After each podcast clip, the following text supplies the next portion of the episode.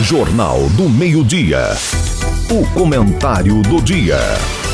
Olá, seja bem-vindo ao podcast do Jornal do Meio-Dia. Eu sou Antônio Luiz. Hoje ouviremos o comentário de José Abrão, que participa todas as segundas-feiras. O problema começa por se colocar a questão em dois lados opostos. Esse problema tem um lado só e só pode ser resolvido se nós trabalharmos juntos a sociedade brasileira, a segurança pública, o pessoal da área social, o pessoal da área da saúde.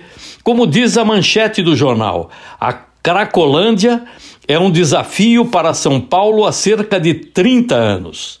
Especialistas apontam que a solução passa por medidas efetivas e permanentes nas áreas de saúde, assistência social e segurança pública.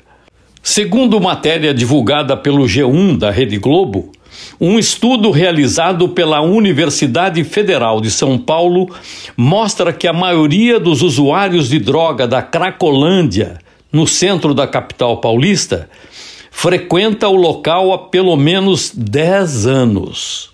O levantamento traçou o perfil das chamadas cenas de uso, que são os locais em que os usuários se aglomeram entre 2016 e 2022 em três capitais brasileiras: São Paulo, Fortaleza e Brasília.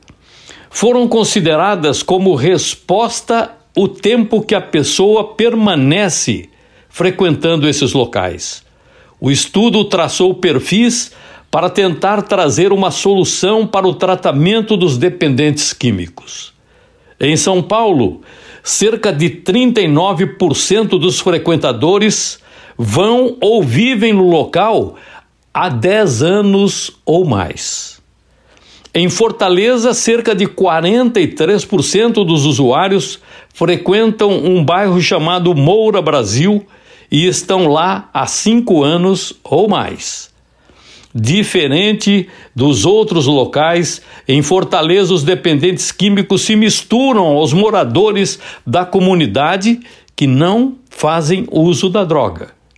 Em Brasília, a pesquisa ocorreu no chamado Buraco do Rato, ponto do setor comercial sul, onde 37,7% dos frequentadores já estão lá há pelo menos 10 anos.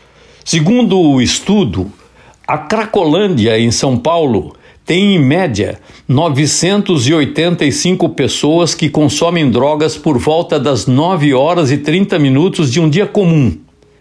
Depois das 12 horas, o número sobe para 1.336 e por volta das 15 horas, o número volta para 815. O maior pico de usuários ocorre por volta das 5 e meia da tarde, quando 1.720 pessoas usuárias vão consumir drogas no local coletivamente.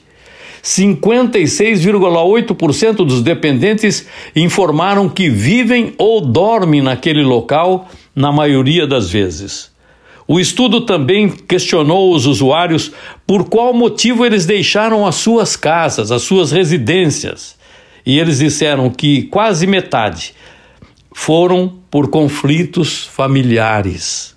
7% por pobreza, não ter dinheiro para comprar nada e não ter aonde ficar. E 9,5% por violência doméstica. Quer dizer, há estudos que mostram o que está acontecendo. Tem um enorme conjunto de dados, pesquisas, perfis que servem de base para um estudo mais adequado. E não simplesmente vai lá e tira esse pessoal. O pessoal sai de um lugar, vai para o outro. E o problema continua. E aí começa o conflito, violência, que não leva a um resultado positivo. Eu não vou dar aqui a ideia de como deve ser feito. Tem estudiosos que estão trabalhando nisso já há um bom tempo. Vejam, há três anos, há três anos aqui no jornal, nós chamamos a atenção para uma matéria de autoria da Clara Assunção da RBA. A manchete era Guerra às Drogas. Estratégia fracassada no centro de São Paulo afeta cotidiano dos moradores dos locais.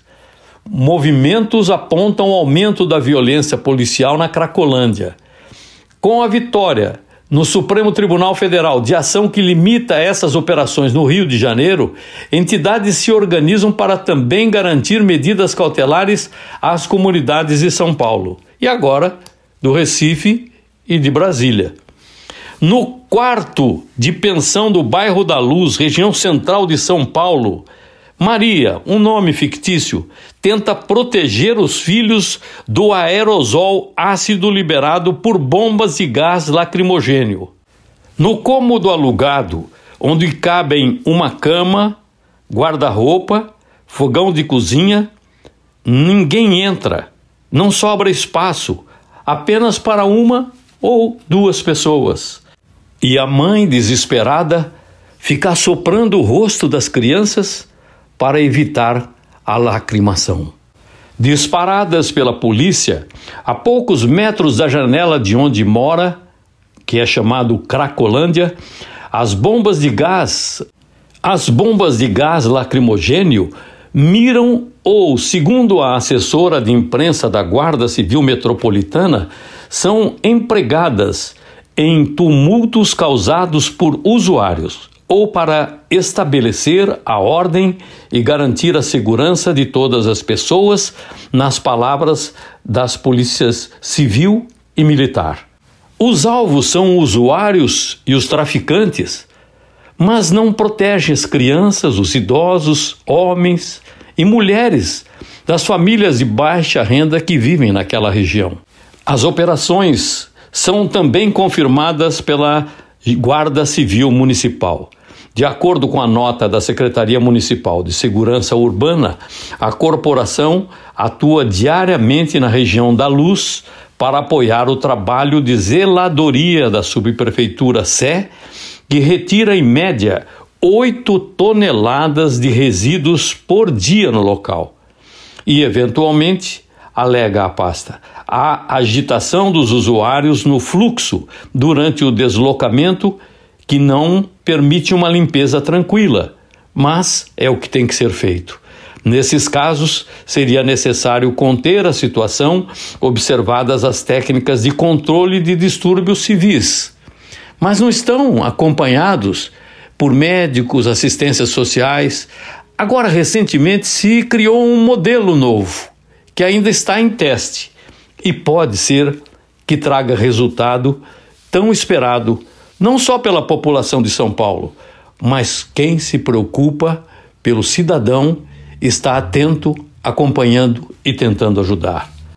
De acordo com o médico Flávio Falcone, ativista dos direitos humanos do coletivo Acraco Resiste, aspas, nós estamos em uma guerra e a guerra acontece na Cracolândia inclusive com mortes que são abafadas com pessoas presas que são usuários. As operações prendem usuários. Os traficantes não estão ali na Cracolândia. Não adianta que o governo ataque dizendo que combate o tráfico. Não, eles estão combatendo usuários porque quem trabalha para sustentar o vício e quem é criminalizado são os usuários, afirmou Falcone, fechando aspas aqui. Então, meus amigos, é preciso que a gente trate essa matéria de outra forma, uma ação conjunta de todos os recursos públicos possíveis, de forma organizada e não como se fosse uma guerra de polos opostos. Um tem que matar o outro. Nós precisamos que haja recuperação possível e que haja uma ação organizada. É para isso que o Estado se estabelece. Tem que pegar os melhores profissionais. Não é atender esse partido, aquele partido, nomear aquele para aprovar aquela norma. Não. É trazer os melhores profissionais. Não simplesmente que sejam políticos, mas que sejam competentes, capazes, que conheçam a matéria, para que tragam resultado para que a gente busque uma fórmula adequada de enfrentar o problema. Pode ser que não seja a melhor solução, porque ainda não se tem uma forma de atender a todos os pontos observados, mas que seja a melhor fórmula possível e que se vá aos poucos buscando os resultados. E para fechar aquela matéria que a gente havia apresentado, eu queria trazer aqui sobre um problema que é social, de saúde pública e de segurança pública também. Mas alertar para que não se trate disso como uma guerra, porque senão os dois lados vão perdê-la e a sociedade pagará a conta.